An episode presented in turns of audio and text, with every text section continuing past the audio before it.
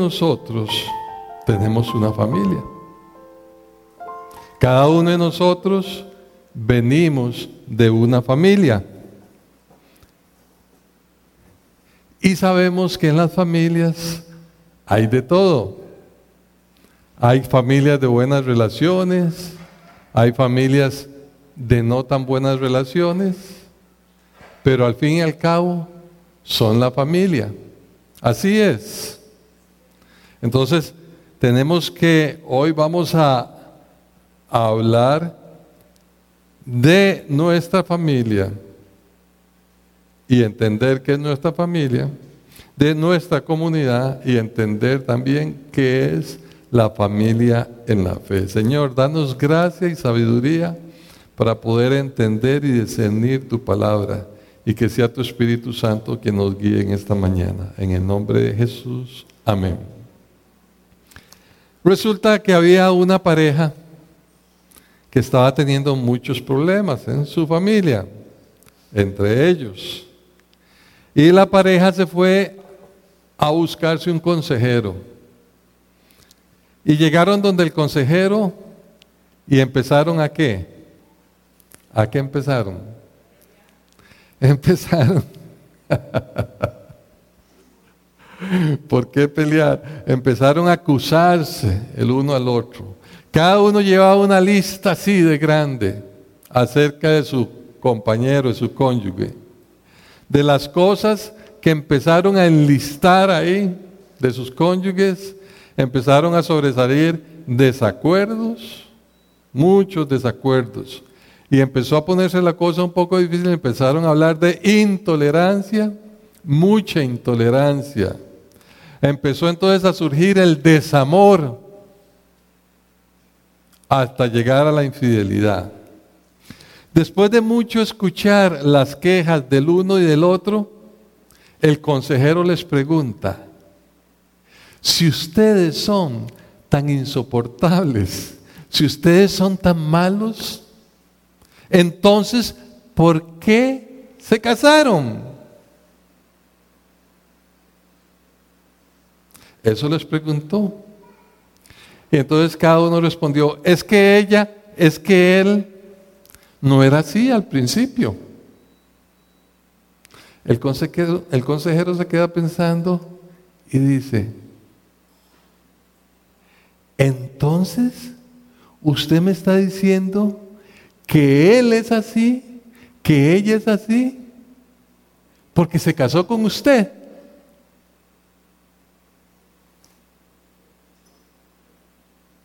Agacharon la cabeza y se dieron cuenta y tuvieron que aceptar que algo estaban haciendo mal, que causaba que el matrimonio no funcionara. Es que él no era así cuando me casé, es que ella no era así cuando me casé. Y ahora sí, entonces algo está haciendo mal cada uno de ustedes. Ahora, eso es la familia. Eso es la familia. La iglesia, ¿qué es la iglesia? Las iglesias cristianas tienen muchas formas, ¿cierto? Hay grandes templos, templos pequeños, templos grandes, lujosos. Hay templos donde se gasta todo o un altísimo porcentaje de las ofrendas que se recojan porque son muy, muy suntuosos, muy lijosos y hay que estarles dando mantenimiento. Hay hogares que son iglesias. Hay auditorios como este que son iglesias. Hay una soda, un par que se puede convertir en una iglesia. Porque dice el Señor que la iglesia del Señor son dos o más que creen en Él reunidos en su nombre. Sí, pero la iglesia de Jesucristo no necesita ni está formada por cuatro paredes. La iglesia en realidad no es el templo. La iglesia de Jesucristo son personas. Su pueblo, formado por razas, por naciones, pero que tienen una característica. Para ser parte del pueblo de la iglesia de Jesucristo se ocupa una característica. ¿Cuál es? Que todos aman y obedecen a Jesucristo y se dedican a adorarlo y a servirlo. Ok, tenemos familia, tenemos iglesia. Decimos que la familia es la unidad básica de la sociedad. ¿Sí? Los gobiernos, los países no existían. Los formamos luego de que se constituyeron las familias. La familia fue establecida por Dios, es la unidad básica de nuestra sociedad.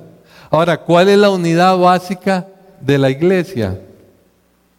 ¿Cuál? La persona.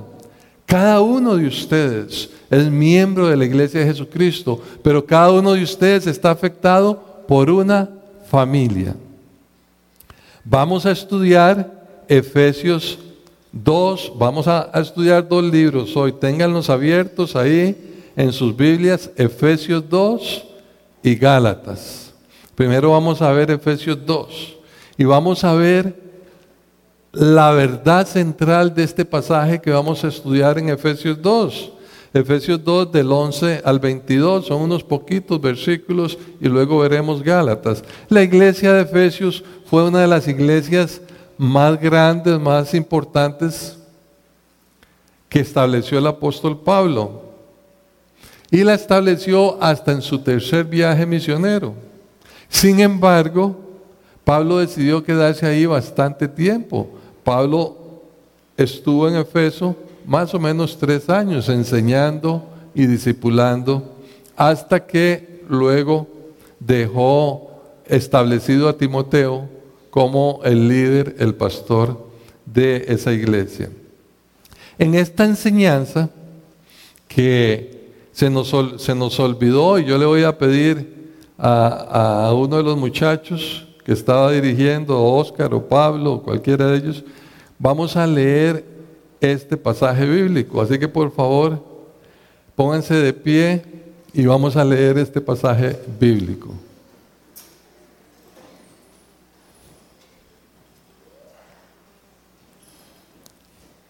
Léalo, don Pablo.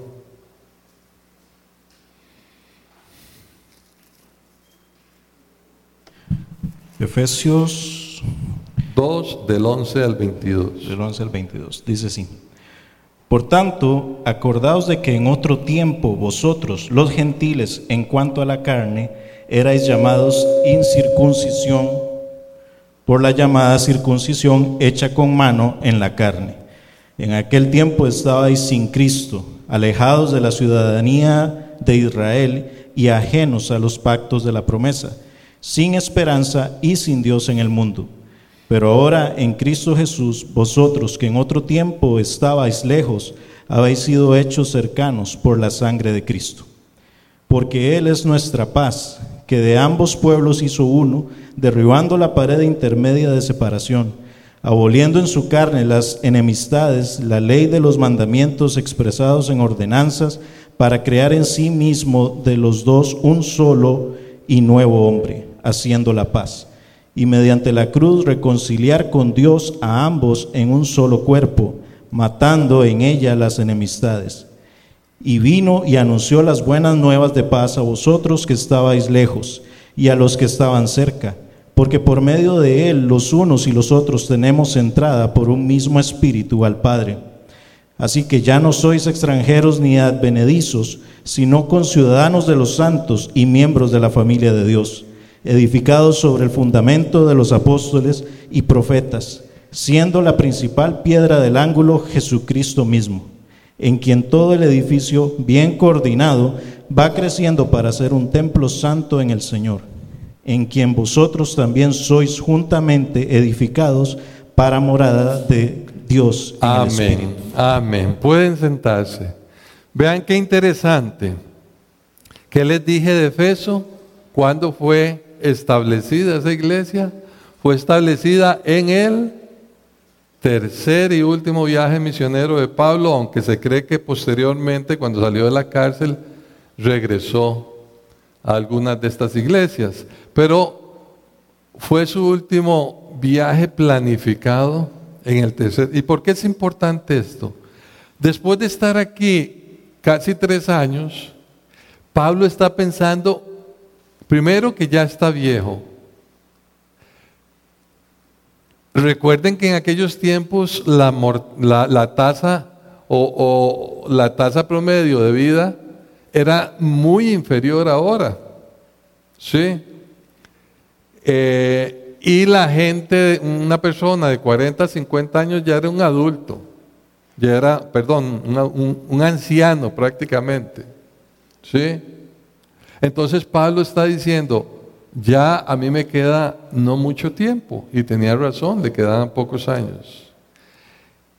Y escribe esta carta con un objetivo, con el objetivo de hablar de la unidad de que la iglesia se viera como una familia, como una unidad en Cristo y que fueran uno solo, fortalecidos, ayudándose, motivándose, estimulándose unos a otros. Entonces viene este pasaje tan bonito que lo voy a resumir en una sola idea. La verdad central de este pasaje es que Cristo derribó las barreras religiosas porque tanto a los que estaban cerca como a los que estaban lejos de Dios, por medio de la fe en Jesucristo, son hechos un solo pueblo, unidos por la cruz de Cristo, formando la iglesia de Jesucristo, su cuerpo, y hechos miembros de la familia de Dios. Entonces tenemos que entender a quién les está escribiendo Pablo aquí. Ubiquémonos ahí en los primeros versículos, en los versículos 11. Vemos usted que aquí Pablo eh, nos dice en esta sección, en estos primeros versículos del 11 al 16, son cinco o seis versículos, nos dice que lo más importante es que Cristo ha derribado las paredes y las enemistades que separaban a los hombres para formar un nuevo pueblo, un nuevo hombre en Cristo. Ahora, ¿a quién le está escribiendo? ¿A quién? Le está escribiendo a los que estaban cerca de Dios. ¿Quiénes eran? Los judíos. Y los que estaban lejos de Dios. ¿Quiénes eran? los gentiles, o sea, gentiles todo el que no era judío. Entonces, ¿por qué los judíos eran los que estaban cerca de Dios? Ellos se creían cercanos a Dios porque habían sido el pueblo escogido por Dios y tenían la palabra de Dios, el Antiguo Testamento. Entonces conocían a Dios, cuál era la voluntad de Dios, cuál era la ley que agradaba y que no a Dios. Y Dios los escogió para qué? Para que fueran el único pueblo. No, los escogió para llevar su mensaje a todos los gentiles. Pero ¿qué hicieron los judíos? Se cerraron, se autoproclamaron escogidos por Dios especiales y a los demás los mandaron al infierno. Fue por eso que el Señor tuvo que disciplinar tanto al pueblo judío a través de toda la historia del Antiguo Testamento y de los tiempos modernos después de Jesucristo. Entonces, estamos ubicados ahora en el contexto, ¿de acuerdo? Le está escribiendo Pablo a los gentiles y a los judíos. Pero aquí si los judíos vivían conforme a su religión y a la palabra, y los gentiles que no eran judíos vivían conforme a qué? A sus propios instintos. Recuerden, cortaban un árbol, hacían un ídolo y ese era su Dios.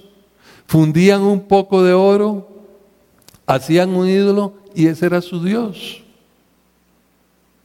Y se postraban ante esa figura igual que durante la historia lo han hecho muchos grupos que están muy alejados de la civilización. Pero veamos, si nos avanzamos un poquito y nos vamos del versículo 13 al 16, vemos que ahí nos dice el Señor Jesucristo, nos dice claramente que ahora, ahora, ¿cuándo es ahora? A partir de la venida de Jesucristo, el Señor derriba todas esas barreras religiosas, todas esas tradiciones mundanas. Y a ambos, los que se sienten cerca como a los que se sienten lejos de Dios, les ofrece, les ofrece a los dos igualmente que venir al Padre por medio de Jesucristo, a través de su evangelio. Para eso vino Jesucristo al mundo, para ofrecer el evangelio, que es el evangelio, buenas y nuevas noticias, noticias de salvación. Les ofrece, sin importar si se sienten lejos, sin importar si se sienten cerca, les dice, ya eso no importa. Lo único que importa es que a través de mis enseñanzas, a través de mí como el camino, la verdad y la vida, les ofrezco ser hechos hijos de Dios, ser hechos nuevas criaturas por la fe en el sacrificio de nuestro Señor Jesucristo en la cruz. Hoy día ubiquémonos nosotros Resulta que estamos en Occidente, no en Oriente, donde ocurrió todo esto. Resulta que tenemos 500 años de historia y vinieron hace 500 años y un poquito un grupo de Europa y nos traen un mensaje. Nos traen un mensaje que era un mensaje que venía mezclado ya no el mensaje puro de la palabra de Dios, sino un mensaje lleno de tradición y de religión. Y entonces los que reciben ese mensaje se sienten más cerca de Dios. Y empezamos a hacer lo mismo que hicieron los judíos en aquel tiempo. ¿Usted qué es? Si usted no es de mi grupo, usted no es. Usted está lejos de Dios. Pero Jesús nos dice, yo les ofrezco un solo camino. Y es mis enseñanzas, mis preceptos. No una religión, porque Cristo nunca predicó religión. Él predicó un estilo de vida. Él nació en la religión judía y fue a los que más exhortó y refutó, y los que al fin y al cabo fueron usados para asesinarlo. Y sin embargo nosotros debemos amar a los judíos como el pueblo de Dios. Eso dice la palabra de Dios. Si seguimos adelante y nos ubicamos en el versículo del 17 al 22, vamos a ver que el Evangelio de Jesucristo es el único medio para llegar al Padre. Cuando conocemos a Jesucristo y su Evangelio, recibimos el Espíritu Santo y se nos da acceso al Padre. Pero hay algo importantísimo, muchachos. Si ustedes ven el versículo 19 y ustedes analizan el versículo 19, es un tesoro maravilloso. El versículo 19, ¿qué es lo que nos dice? Nos dice que así ya no tenemos que sentirnos como extranjeros, como desconocidos, como alejados de Dios. No, ya no tenemos que sentirnos así. ¿Por qué? ¿Por qué no? Porque ahora, por medio del Evangelio de Jesucristo, esas buenas noticias de gozo, paz y amor, todos, tanto judíos, gentiles, lo que sea, se nos ofrece un único camino. Y ese camino es Jesucristo. Queda claro que para todos, solo en Jesucristo y por medio de Él, encontramos la salvación. Recibimos al Espíritu Santo. Y lo que es maravilloso sin importar quiénes seamos nosotros, se nos ofrece la vida eterna y nos hacen parte de la familia de Dios. Ahora ustedes son miembros de la familia de Dios. ¿Cuándo? Cuando decidimos creer en Jesucristo y entregarle nuestras vidas, no creer con el intelecto, no creer por tradición, no creer por costumbre, sino creer utilizando el alma completa, intelecto, emociones y voluntad. Cuando usted unifica todo eso, verdaderamente usted cree. Ya no es un creer por una tradición, ya no es un creer porque cree intelectualmente, sino es un creer con toda su alma. Y eso transforma, transforma a las personas. Y cuando usted verdaderamente cree con mente, emociones y voluntad, usted llega a ser parte de la familia de Dios. Filipenses 3:20 dice algo maravilloso, porque ahora ustedes son conciudadanos de qué? Del cielo. Ahora tienen una patria celestial. ¿Alguien podría imaginarse qué es lo que más anhela en esta vida? Hay gente, creo que lo dije la vez pasada, que anhela eh, nacionalizarse norteamericano. Hay gente que anhela ser eh, eh, de nacionalidad europea. Digo europea porque ahí si se pertenece a uno, se pertenece a todos. Por ejemplo, yo, a mí qué me gustaría ser? Tico. Y además de Tico, ¿qué me gustaría ser? Israelita. Israelita. A mí me encantaría haber sido israelita. Pero hay algo que supera todo eso. Pero lo supera sobremanera y que es ser miembro de la familia de Dios ser ciudadano celestial. Muchachos, pueden imaginarse, hagan un esfuerzo, piensen el privilegio que significa eso, además de tener la vida eterna, entender que mi eternidad está asegurada con Cristo. Pero para eso debemos de entender lo que significa ser un miembro, ser hijo de Dios. La gente que no ha estudiado la palabra mucho, piensa que todos somos hijos de Dios. Pero ustedes saben que la palabra de Dios dice que todos somos criaturas de Dios, creados por Dios.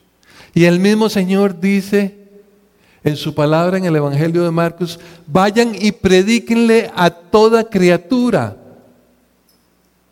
para que sean hechos hijos de Dios. Y entonces viene el Evangelio en Juan 1.12 y dice, a todos los que abren su corazón, su mente, su intelecto y entregan su voluntad al Señor, se les es dado el privilegio, el derecho de ser hechos hijos de Dios. Palabra de Dios. Juan 1.12. ¿Es usted miembro de la familia de Dios? ¿Es usted miembro de la familia de Dios? ¿O es usted miembro de un grupo religioso? Es muy diferente. Es muy diferente ser un visitador de un lugar a ser verdaderamente parte y miembro activo. Es muy diferente ir a visitar una familia y ser amigo y huésped de esa familia a ser miembro de esa familia. Si has entregado tu vida a Jesucristo, si has nacido de nuevo, entonces eres hijo de Dios. Y si eres hijo de Dios, entonces eres parte del cuerpo de Cristo, que lo sigue diciendo más adelante en los versículos posteriores. Eres parte del cuerpo de Cristo. Y si eres parte del cuerpo de Cristo, eres parte de la iglesia de Jesucristo. ¿Cuál es la iglesia de Jesucristo? Cada uno de los que han nacido de nuevo. Y si es así, si eres parte y te consideras parte de la iglesia de Jesucristo, quiere decir que debes ser parte de una comunidad de creyentes en Cristo. Que perteneces a una comunidad de creyentes en Cristo. Y si perteneces a una comunidad de creyentes en Cristo, entonces debes tener una familia en la fe. Tu familia de la fe. Y esa es la maravillosa noticia para aquellos que en algún momento estuvimos lejos y éramos huérfanos. Ahora tenemos membresía y somos parte de la familia de Dios y de la familia de la fe. Porque la palabra de Dios nos exhorta a que todos los que hemos nacido de nuevo seamos parte del cuerpo de Cristo y seamos parte de una familia de la fe. Y por eso nos dice, no dejen de reunirse, no estén aislados, no estén separados, no estén solos por allá, sino reúnanse con su familia. ¿Para qué? Para amarse, para expresarse amor, para estimularse a buenas actitudes, buenas obras, para exhortarse, ayudarse, aconsejarse. Para eso es la familia de la fe y para apoyarse para invitarse a tomar un cafecito, un amuecito, un tamalito, lo que sea. Para compartir una carne asada cantando, conversando, porque ¿de qué hablamos los cristianos? Hablamos de muchas cosas, pero siempre que se reúne un grupito de cristianos, se habla también de nuestra relación con Dios. Amén. Si no es así, algo raro está pasando. Nos trasladamos unas páginas y nos vamos a Gálatas. Nada más pasan unas cuatro páginas para atrás y nos vamos a Gálatas. Gálatas, vamos a estar viendo Gálatas una partecita de 5 y 6. ¿Cuándo les dije que, que nació la iglesia de Efeso? Ya casi al final del trabajo del apóstol Pablo. Ahora, ¿hay una iglesia que se llama Gálatas? No. Hay un, en el norte de Europa, todo lo que hoy es Turquía, tengo que ir ahí, quiero ir a Turquía Estamos esperando que pasen estos tiempos, ¿verdad? Están un poco tensos. Toda esa parte del norte de Turquía, Turquía es inmenso. Es lo que se llamaba Galacia, Asia Menor, Galacia. Y ahí fue donde Pablo estableció las iglesias en su primer viaje misionero. ¿Recuerdan? ¿Cuáles eran algunas de esas iglesias? ¿Mm? Iconio. Están estudiando hechos ustedes, ¿no es cierto? ¿Mm?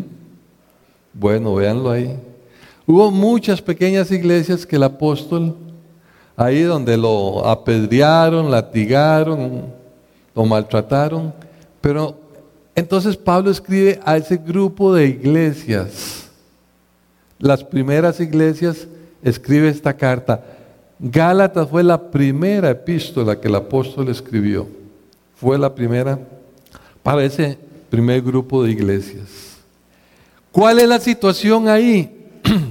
ya vemos la situación de Efesios. Muy importante saber de nuestra familia carnal y de nuestra familia en la fe. En ese contexto ahora vamos a regresar. Pero ahora hablando de Gálatas, nuevamente nos ubicamos en que Pablo, cuando empezó a predicar, él llegaba a un pueblo, visitaba los diferentes lugares, pero visitaba las sinagogas. Entonces le predicaba también a los judíos. Y en ese tiempo se convirtieron judíos y gentiles. Pablo en este caso le está hablando nuevamente a los judíos y a los gentiles, pero el tema es otro. El tema es otro y vean qué interesante, por eso hay que entender muy bien los libros. Resulta que se convirtieron los primeros judíos y los primeros no judíos o gentiles. Ahora uno dice, si eran verdaderamente comunidades cristianas pertenecientes a la familia de Dios, entonces, ¿cómo deberían estar? Muy unidos. ¿Por qué? Porque el Señor dice que los creyentes se conocen por una cosa. ¿Por qué? Porque se aman y son unidos y se expresan el amor. Yo puedo andar en Turquía o puedo andar en China o puedo andar en, en Indonesia o puedo andar en en San Francisco o en la Florida o en San José o puedo andar en Changuina o puedo visitar allá a San Gerardo de Rivas y ando solo ahí medio perdido y de repente empiezo a conversar con alguien, inmediatamente detecto si es de la familia de Dios. Y cuando detecto eso, ¿qué ocurre? Siento una gran felicidad un gran gozo y empezamos a hablar diferente. Ah, vos sos cristiano, ah, yo también. Entonces nos sentimos unidos. En cualquier parte del mundo, y se los digo porque me ha pasado a mí en muchas partes del mundo. Y es una felicidad cuando uno anda ya perdido y se encuentra un verdadero creyente. Pero ¿qué pasaba aquí? Estamos en Gálatas 5. ¿Qué ocurrió?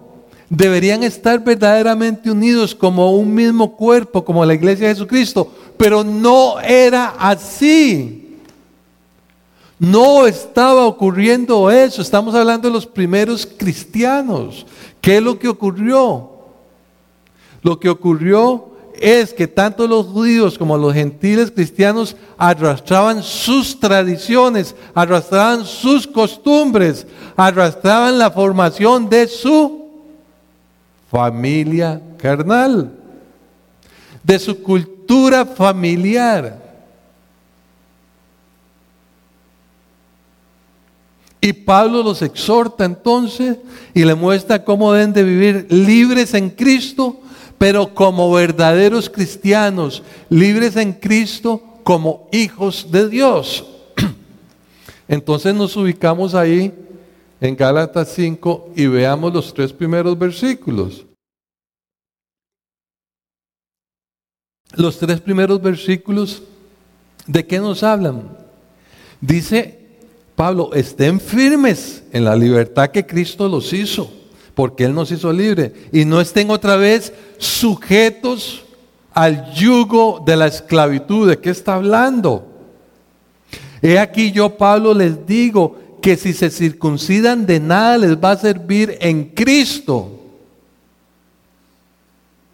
Y otra vez les hablo y le testifico a todo que el que se, el que se circuncida, que está obligado, el que se circuncida está obligado a obedecer toda la ley. Ya pueden ver qué es lo que está pasando. La libertad en Cristo. Cristo nos hizo libres de qué? En primer lugar, de la condenación. Libres de la condenación. Y en segundo lugar, nos da libertad para vencer el pecado y las exigencias de la ley. Resulta que en este primer pasaje Pablo está hablando del legalismo, la tradición y el legalismo. ¿Entienden lo que es eso, hermanos? La tradición y el legalismo. Desde aquellos tiempos, estamos hablando de 2020, de 2000 años más o menos, un poquito menos de 2000 años, existen las comunidades de creyentes legalistas. Las comunidades, iglesias, grupos legalistas se rigen por leyes y reglas. Esa es el pan nuestro de cada día. Si eres gentil, si no eres judío, le dicen los hermanos creyentes judíos de aquel tiempo, lo primero que debes de hacer es hacerte judío y luego cristiano. Es lo que se llama hoy día los judíos mesiánicos. Pero Pablo dice, si tú guardas la, la ley en un punto como la circuncisión, debes guardar toda la ley, porque la ley de Moisés dice, cualquiera que no cumple, puede cumplir el 99% de la ley, pero falla en una cosa, está condenado. Por eso Cristo vino a liberarnos del peso de la ley. Así que primero debes, traduzcámoslo hoy, aquí en nuestro contexto, primero debes hablar así, vestir así, hacer esta lista, no hagas esto, esto, esto, esto, esto y esto. Y después Tal vez después eres cristiano. Debes ganarte el amor de Dios. El amor de Dios hay que ganárselo. No crea que es así porque así nada más. Eso de que recibo a Cristo y ya está. Dios te amará cuando cumplas las largas listas de requisitos y tradiciones. Eso es lo que enseña un grupo legalista. Eso es lo que enseña el grupo legalista. Y la verdad, queridos hermanos y amigos, la libertad que nos ofrece Jesucristo no debe perderse por el legalismo. Hace un mes hablamos de gracia y verdad. Gracia y verdad. Cristo, Cristo te ofrece una nueva vida te ofrece la salvación, te ofrece la vida eterna, te ofrece ser parte de la familia de Dios sin importar lo que usted es. Usted puede estar muy lejano de Dios o puede estar muy cercano de Dios. Usted puede ser el pecador más empedernido o el santulón más santulón. No importa, Cristo te recibe así como eres. Él te acepta y te dice, yo te amo. Y si lo quieres, si me abres tu corazón, te recibo como mi hijo. Gracia, misericordia, perdón. Después el Señor te dice, vete y no peques más. Primero eres mi hijo y el Espíritu Santo te va a dar la fuerza la fortaleza para ayudarte, guiarte a través de mi palabra para que no peques más. A través del cuerpo de Cristo, de la comunidad cristiana, de la familia de la fe, te va a ayudar a que no peques más. Pero ya eres, si te arrepientes de todo corazón y te apartas del pecado, ya eres parte de la familia de Dios. Amén. Gracia. Primero la gracia, la misericordia, el amor y después la instrucción. Pero no es una larga lista de nos, sino un arrepentimiento genuino que guiado por el Espíritu Santo, la palabra de Dios y los hermanos maduros de la congregación, de tu familia de la fe, te ayudarán a vencer todas los deseos y las atracciones de la carne. Es una gran diferencia. Ese es el Evangelio verdadero. Y para eso existe la familia de la fe. Amén. Pero también, bendita sea la palabra, gracias a Dios por su palabra que es tan perfecta. Si avanzamos un poquito, un poquito, un poquito, brinquen y llegamos al versículo 13 al 15.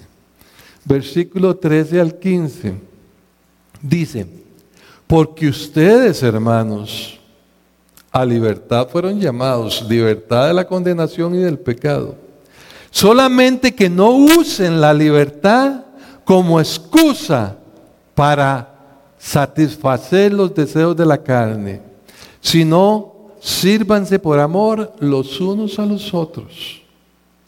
Porque toda la ley en esta sola palabra se cumple.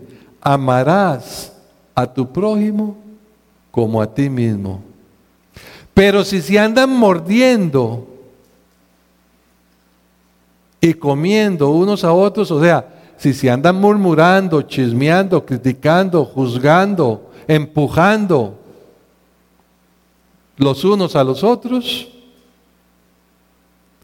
mire también que no se destruyan los unos a los otros. La murmuración, el chisme, el juicio, terribles palabras no deben de existir en una congregación.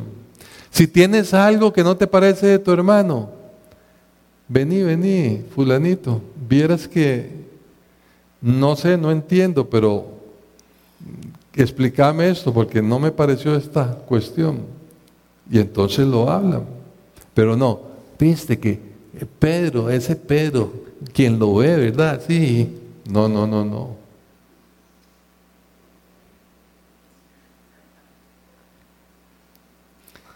Entonces dijimos a los legalistas, la libertad que nos ofrece Cristo no debe perderse por el legalismo, pero ahora decimos a los liberales, la libertad en Cristo no debe ser abusada con el libertinaje. Hablemos un poquito del otro extremo. Ya hablamos del legalismo. Hablemos un par de minutos de el libertinaje. Lamentablemente hoy es frecuente lo opuesto al legalismo y es el cristianismo de el cristianismo del yo siento, hermano. Yo siento el Señor me dijo, con una cara de santidad. Y después de esa cara de santidad, yo siento, hermano, el Señor viene la barbaridad, totalmente falsa doctrina, y cualquier cosa puede esperar usted cuando un hermano de la teología de la supergracia le dice, yo siento, póngase a temblar, porque cualquier cosa puede venir. cristianismo sin un respaldo de la palabra de Dios.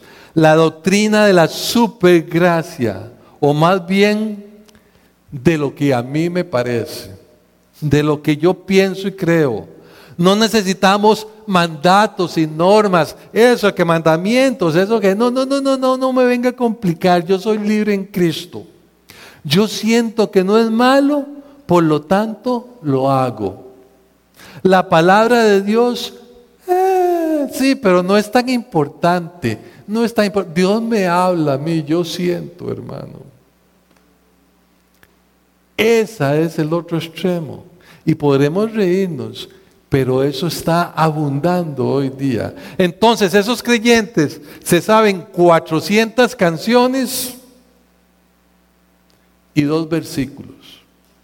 Eso es todo.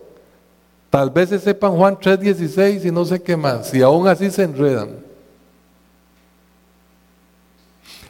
Cuando viene el apóstol y nos dice, la palabra de Cristo abunde en vuestros corazones. Escudriñad la palabra. Nunca se aparte de tu boca este libro.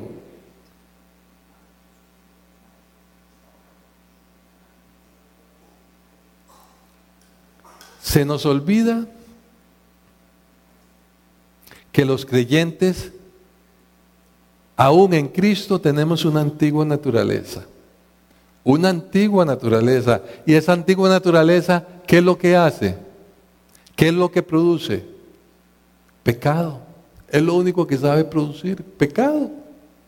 Si yo le pregunto a cualquiera de ustedes, dígame una cosa, usted es buenísimo enojándose, llenándose de ira.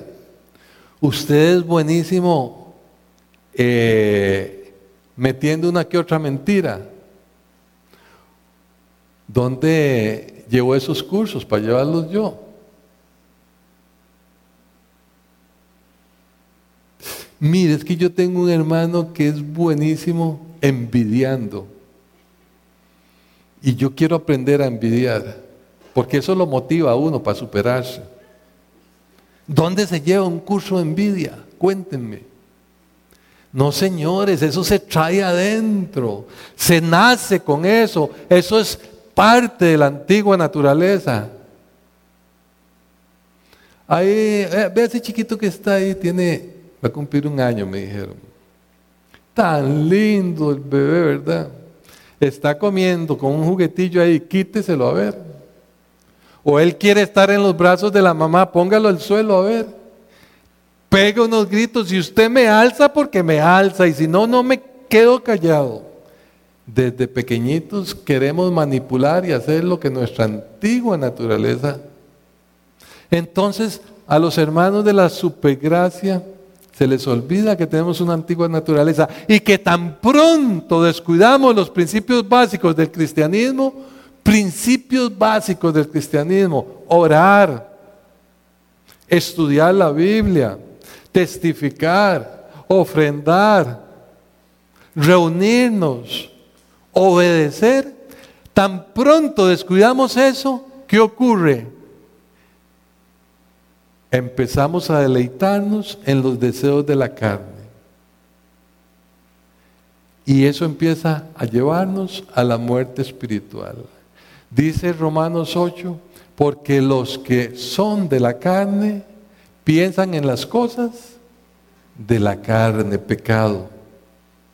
La libertad en Cristo no debe ser excusa para satisfacer los deseos de la carne. Y ahora pasamos al capítulo 6, nada más le dan una vueltita.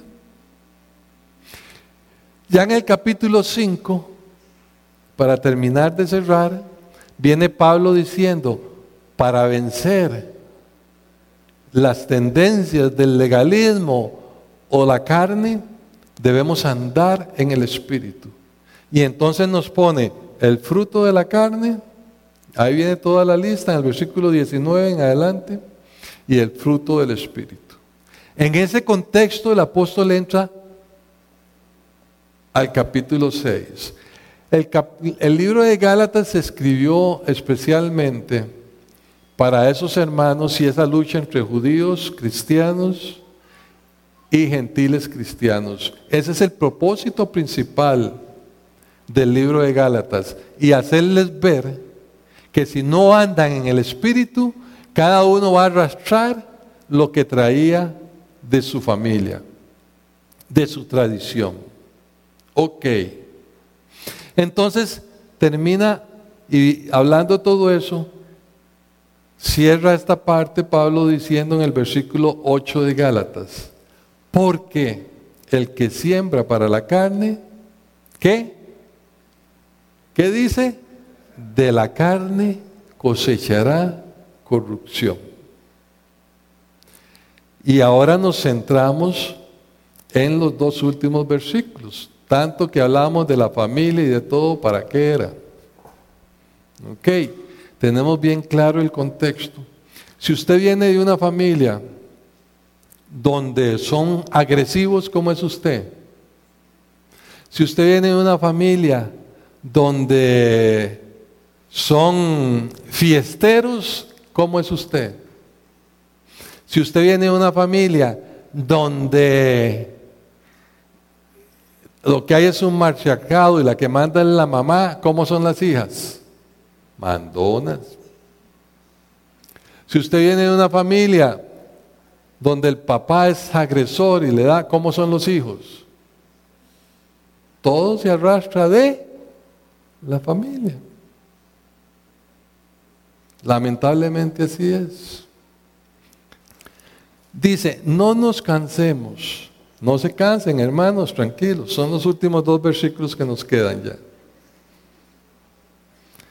No nos cansemos pues de hacer el bien, porque a su tiempo cosecharemos si no desmayamos.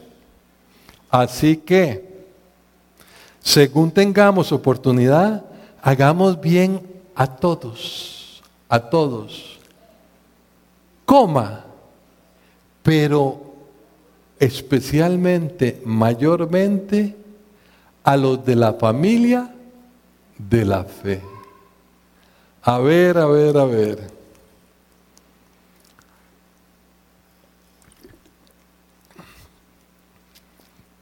No nos cansemos de hacer el bien. Hagamos bien especialmente a la familia de la fe. Yo me imagino que ahora en Navidad ah, ustedes, los hermanos de Apadí, se llamaban unos a otros, mira, tengo pierna, el otro le decía, tengo chompipe, el otro le decía, tengo tamales, el otro tengo... Bueno, yo tengo todavía una despensa llena ahí de pedazos de pierna y Eso se puede imaginar uno, ¿verdad? De todo lo que mis hermanos en la fe compartieron. Mm. Y cuando me dicen a mí, ¿y usted, don Juan, qué me mandó ya? Yo tengo que mandarle a 150, en cambio solo hay un don Juan y una doña Carla. No sean groseros, caramba. Mm. Entonces, mis queridos hermanos, para entender la familia de la fe es necesario entender la familia carnal. ¿Por qué? Hay diferentes clases de familia la formación, la tradición, el sentido de pertenencia, la fidelidad de cada una de las familias es diferente y también tiene que ver mucho con el lugar, la localidad donde se viva. ¿Mm? Aquí estoy seguro que de todas las familias representadas hay muchas diferencias entre una familia y otra. ¿Sí? En Pérez Celedón las familias son como clanes, son familias de pocos apellidos y entonces se protegen mucho. Y a veces cuesta entrar a uno de esos clanes y que los reciban a uno. Yo no sé, usted si tiene claro cómo es su familia. Pablo nos enseña que igualmente hay iglesias y hay cristianos legalistas y liberales.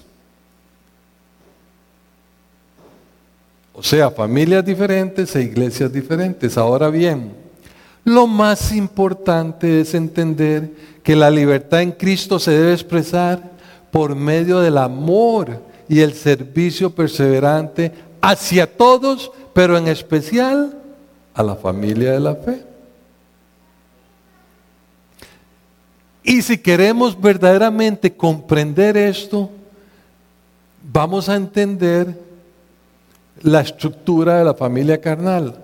Un padre, hablemos de una familia tradicional, un padre que según la misma palabra de Dios debe ser el proveedor, el guía, el líder de esa familia, el que le da dirección a esa familia, el que se encarga de llevar el pan y el sustento a esa familia.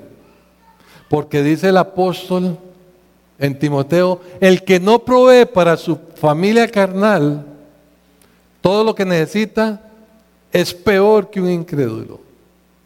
O sea, el varón macho, masculino, es el responsable de guiar, proveer, en todo sentido, de ser el líder, la cabeza de esa familia. Pero tenemos a la madre. ¿Qué es la madre? La madre es la líder en la casa. La madre es la ayuda indispensable de ese varón. Sin esa mujer, ese varón no hace nada. Como dice doña Carla, si usted es la cabeza, yo soy el cuello. Sin el cuello usted no hace nada.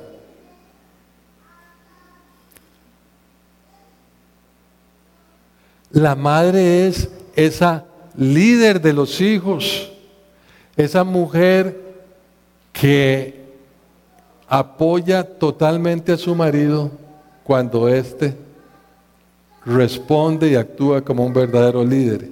Y después vienen los hijos, los hermanos, los muchachos sin los cuales no tiene mucha función la familia, porque por lo general un altísimo porcentaje de las cosas circulan alrededor de los niños, de los hijos, propósitos, metas, sueños, etc. Y esos hermanos aprenden a amarse, aprenden a quererse, a entender que solamente hay unos cuantos que llevan su, su mismo apellido y que vienen de unos mismos padres. Entonces, esos hermanos son colaboradores con sus padres. Igualmente, si lo vemos en la familia de la fe, hay un pastor, un líder, alguien que es el, el líder general, el que dirige, el que guía, el que se preocupa por todos, el que busca el bienestar de todos, el que está orando, el que está viendo a ver cómo crecemos, cómo vamos más allá. Ese es el líder. Pero el líder general, el pastor, puede hacer muy poco sin el grupo de líderes que lo apoyen, sin el grupo de líderes que son los que hacen que se haga posible las ideas, el trabajo, el desarrollo. Y los hermanos en general, la congregación, son todos aquellos, ustedes, la mayoría, para los cuales los líderes trabajan pero que están unidos, que son fieles, que son idóneos para recibir la enseñanza, para transmitir la enseñanza, para ejecutar los planes que cada uno de los líderes presentan. Y en este contexto es donde debemos de pensar lo siguiente. El Señor nos dice, ¿Quiere conocer si usted es verdaderamente un hijo de Dios? En esto conocerán que son mis hijos, en que se amarán los unos a los otros, en que se perdonarán, se tolerarán, se ayudarán, se estimularán, se motivarán, se acuerparán, se apoyarán los unos a los otros. Ahora, si yo les digo a ustedes, ¿Decidió usted nacer en la familia carnal a la cual pertenece? ¿Decidió usted nacer en la familia Morales Raven? ¿Decidió usted nacer en la familia Barrantes Valverde? ¿Decidió usted nacer en la familia X o Y? No, ¿verdad que no? Usted no lo decidió. Usted llegó ahí por voluntad de sus padres y voluntad de Dios. Pueda que estén satisfechos de la familia que tengan, pueda que estén satisfechos, pueda que compartan algunos ideales con la familia en donde nacieron, con su familia carnal. Pueda que sean totalmente diferentes estén insatisfechos. de esa familia donde nacieron? No sé, ustedes sabrán. Pueda que sí o pueda que no. ¿Estoy orgulloso de mi familia o trato de ir lo menos posible donde mi familia? Cuando hablamos de familia, hablamos el núcleo central, padres e hijos, después tíos, primos, abuelos, etc. Tal vez usted no, no desee toparse ni un primo, ni un tío, ni, ni que sepan que yo soy eh, mora mora. Ahora sí, usted sí decide, mi querido amigo y hermano, si quiere ser parte o no de la familia de Dios. Es su decisión, una decisión personal.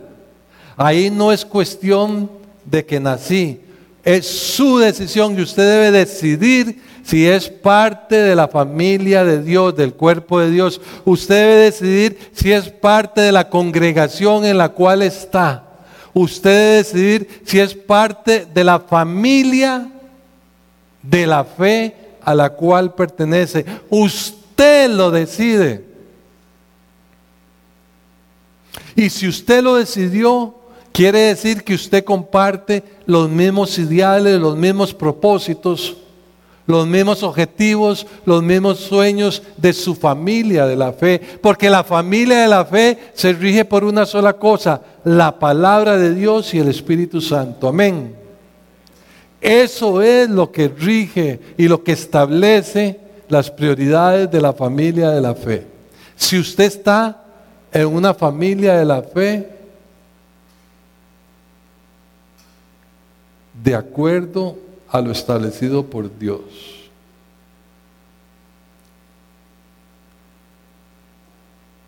Y al final diremos, el mayor ideal de mi familia de la fe es amar y servir a Cristo y lo hacemos obedeciendo y amando a nuestros hermanos en la fe. Conclusión. Concluimos diciendo lo siguiente y volvemos a la verdad que aprendimos en Efesios. Cristo derribó las barreras religiosas porque todos los que estaban cerca de Dios o lejos de Dios, por medio de la fe en Cristo, son hechos un solo pueblo. Todos son unidos por medio de la cruz de Cristo formando la iglesia de Jesucristo, el cuerpo de Cristo y hechos miembros de la familia de Dios.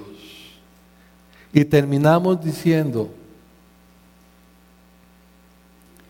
hechos miembros de la familia de Dios, libres del pecado y la condenación, pero con un propósito, servir a Dios y al prójimo, y en especial a la familia de la fe. ¿Está usted actuando de acuerdo a este gran propósito? ¿Ama usted a sus hermanos en la fe? ¿Por qué el apóstol Pablo escribió soportándonos con mansedumbre, con humildad, los unos a los otros? Porque sí, hay hermanos cercanos, muy bonitos, el círculo principal. Aquellos 8, 10, 15 que están alrededor y con los que me llevo muy bien. Pero también hay hermanos que no son tan amables, tan simpáticos, que son un poco groseros, que están un poco descuidados. Pero a ellos hay que amarlos también. A ellos hay que tolerarlos en amor y con humildad. A ellos hay que expresarles el amor de Dios, aunque no sean tan simpáticos. No es que con ellos va a pasar tomando café toda la semana, pero por lo menos una vez en cuando debemos de expresarles ese amor. no nos cansemos de apoyar y expresar nuestro amor a todos, pero en especial a nuestros líderes, a nuestros maestros y a nuestros hermanos en la fe. Amén. Que Dios los bendiga. Pongámonos de pie. Si te gustó este tema y deseas conocer más de la palabra de Dios, síguenos en nuestras redes sociales. Y no olvides compartir este video para que sea de bendición para otras personas.